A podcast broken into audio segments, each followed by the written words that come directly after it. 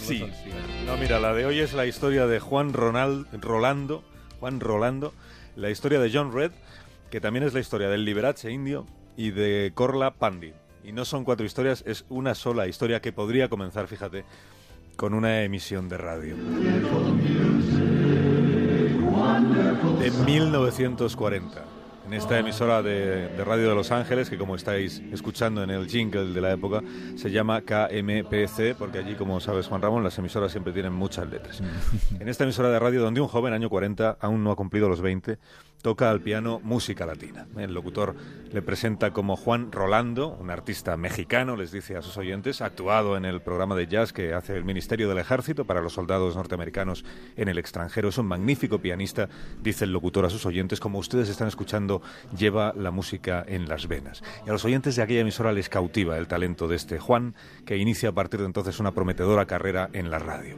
Enseguida le encomiendan la banda sonora de un remake, una nueva versión que se va a hacer del serial radiofónico, porque ya entonces se hacían remakes, de un serial que se llama Chandú el Mago. Chandu, the Magician.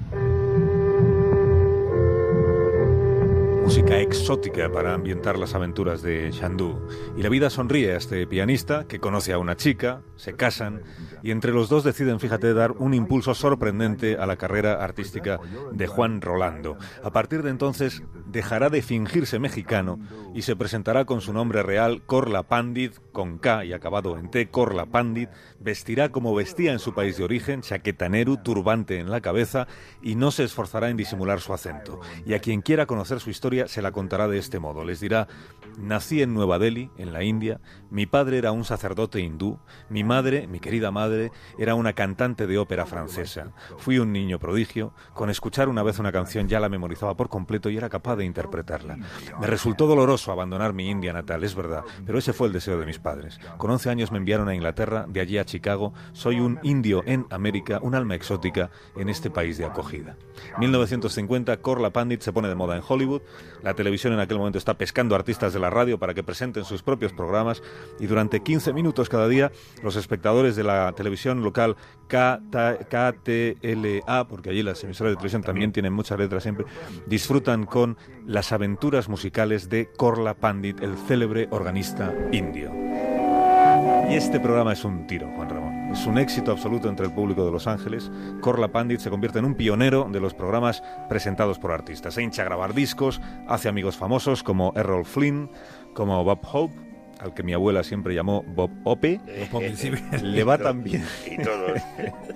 le va tan bien que le llaman para hacer televisión nacional, que es como la culminación de su brillante carrera.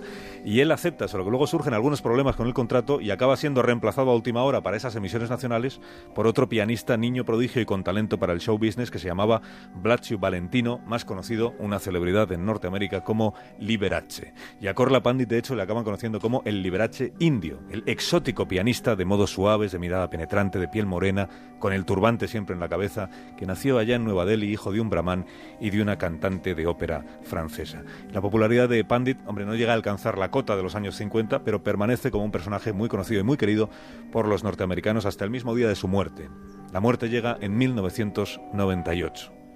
1998 muere Corla Pandit, se reeditan sus discos como homenaje al organista y tres años después, Tres años después, la revista Los Ángeles Magazine sorprende a sus lectores publicando la verdadera historia de Corla Pandit, que nunca se llamó Corla, que tampoco se llamó nunca Juan Rolando, su nombre real siempre había sido John Roland Red, no nació en Nueva Delhi, nunca pisó Nueva Delhi, nunca fue indio, nació en San Luis, Missouri, hijo de un pastor negro y de una mujer con antepasados franceses pero tan norteamericana como el resto de la familia. Años 30 en Missouri.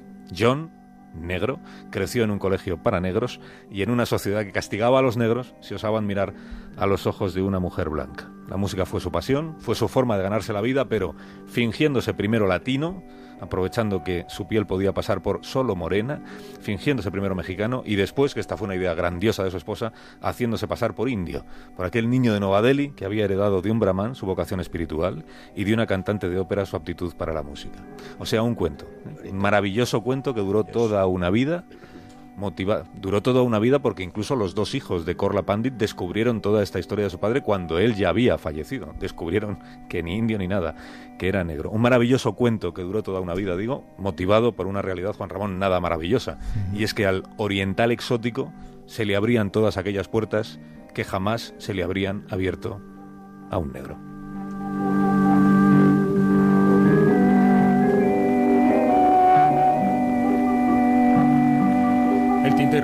Carlos Alsina. A la semana que viene. Mañana. Pero tú mañana a las 6 de la mañana estás aquí. Yo he pensado en venir mañana a las 6 de la Al mañana. principio sí. está previsto. Lo he pensado. Ya te diré. Espero que pases la acción. Adiós. Hasta mañana. Más de